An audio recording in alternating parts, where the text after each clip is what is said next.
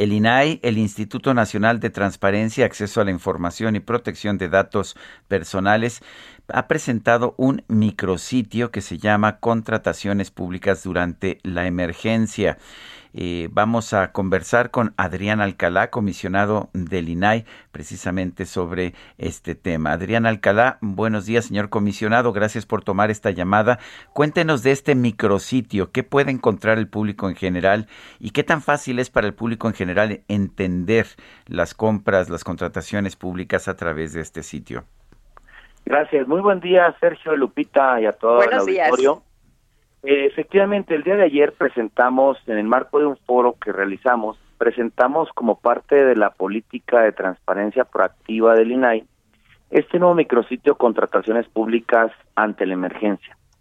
Este micrositio nace de la necesidad de fomentar en la discusión pública la rendición de cuentas para fortalecer la misma y poner en un escrutinio público todas las contrataciones que ha realizado el gobierno federal de enero del 2020 a abril del 2021, que es el último corte al que teníamos, porque recordemos que los sujetos obligados, es decir, las entidades y dependencias, actualizan su información cada trimestre.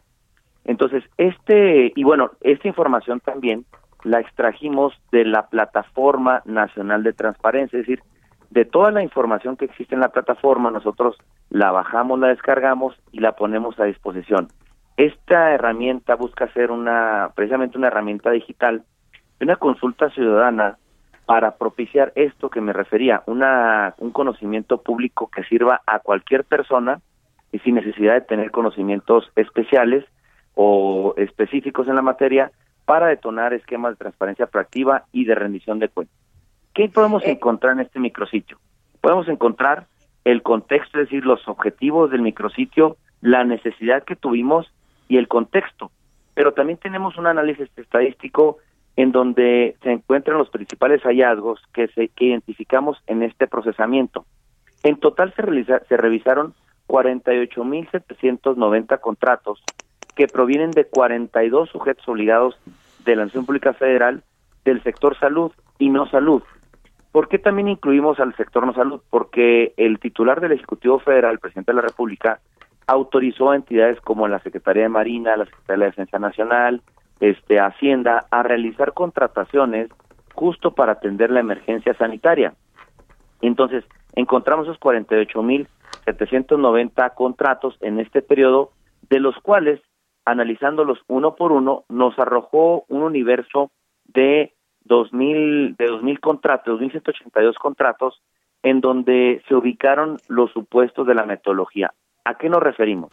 Identificamos, por ejemplo, términos como vacunas, como términos como este termómetros, cubrebocas, gel antibacterial, eh, respiradores y una vez analizados esos 48.790 contratos, localizamos que 2.182 se refieren justamente a temas relacionados directamente con el COVID. Utilizamos 57 palabras claves para revisar estos contratos. ¿Por qué? Porque encontramos en una primera revisión camas disponibles, pero revisando justamente se refería a camas para atender otro tipo de situaciones de la salud que no eran relativas con el COVID o relacionadas con el COVID. Por eso fue necesario revisar contrato por contrato. Esos contratos identificados, ah, perdón, este, un tema, nada más. Sí, sí, adelante. Gracias. De estos contratos identificados tenemos un monto total que asciende a los 14 mil, un poco superior a 14 mil millones de pesos. ¿Qué quiere decir esto? Que el gobierno federal, en tan solo estos 42 sujetos obligados en este periodo, de acuerdo con la información que se pone a disposición de manera obligada, corresponden el 82.1% a sujetos obligados del sector salud. Cuando me refiero al sector salud, pues son los naturales, el Instituto Mexicano de Seguro Social, la LISTE, al Instituto Mexicano de Pediatría, de Pediatría, perdón, y a otros institutos eh, que atienden directamente la salud, y a los del no salud, que me refería, el 17.9% de, de, del gasto total. Identificamos también que los gastos más fuertes tuvieron lugar durante los meses de abril, que era cuando eh, viene siendo la, la, la pandemia, de abril y mayo del año 2020. Pero también en noviembre y diciembre identificamos otro crecimiento importante que fue cuando es la segunda la segunda ola. Seguramente cuando actualicemos este micrositio en las próximas fechas, pues lamentablemente a lo mejor encontraremos otro incremento en cuanto a las compras. Eh, Adrián, eh, te, quiero preguntar, se habla eh, sobre el 95.6% de las compras que el gobierno federal realizó para enfrentar esta crisis fueron por adjudicación directa. ¿Esto es producto de la emergencia o es un tema que ustedes han revisado y que es generalizado, no nada más en el caso de la salud, del sector salud, por ejemplo? Nosotros en este ejercicio, Lupita, nos, nos dedicamos únicamente a revisar lo que tiene con, con sector salud.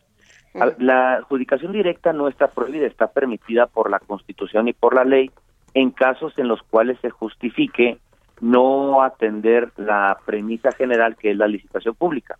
Entonces, habrá que revisar los contratos e identificar si efectivamente se justifica o no se justifica esa situación. Lo que hoy Linaya hace es justo poner al escrutinio público en lenguaje sencillo, con glosario de términos para que de tal manera la gente que no sea experta conozca y se familiarice con términos relativos a las contrataciones públicas y abrir ese debate y entonces ya este que existe una contraloría social y determine eh, o, o determinemos si está justificado o no está justificado la licitación, pero en las adjudicaciones directas o no, si está justificado, por ejemplo, a lo mejor pagar una mascarilla N95 cuyo precio varió entre los 13 pesos en junio del 2020 y 945 pesos en agosto. Gel antibacterial que tuvo un precio por litro entre los 20 pesos en octubre y los 1.250 pesos en diciembre. Es decir, habrá que ver en esos contratos, este, pues justamente la, la justificación de pagar ese precio. Quizá a lo mejor por la por la tercera ola o la, pero la, la segunda ola o la primera ola en su momento, pues fue necesario pagar porque había que atender la emergencia sanitaria. Pero entonces ahí está en los contratos que hoy ponemos en lenguaje sencillo, con gráficas y además en datos abiertos. Eso es importantísimo también, de tal manera que cualquier persona pueda descargar todos los contratos, hacer cruces de la información y entonces, reitero, poner en el, escrutinio público o en el debate público las contrataciones que se han hecho. Y este micrositio lo estaremos actualizando de manera trimestral por parte del instituto. Adrián Alcalá, comisionado del INAI, gracias por tomar nuestra llamada. Gracias, Sergio. Gracias, Lupita, a toda la audiencia. Buen día.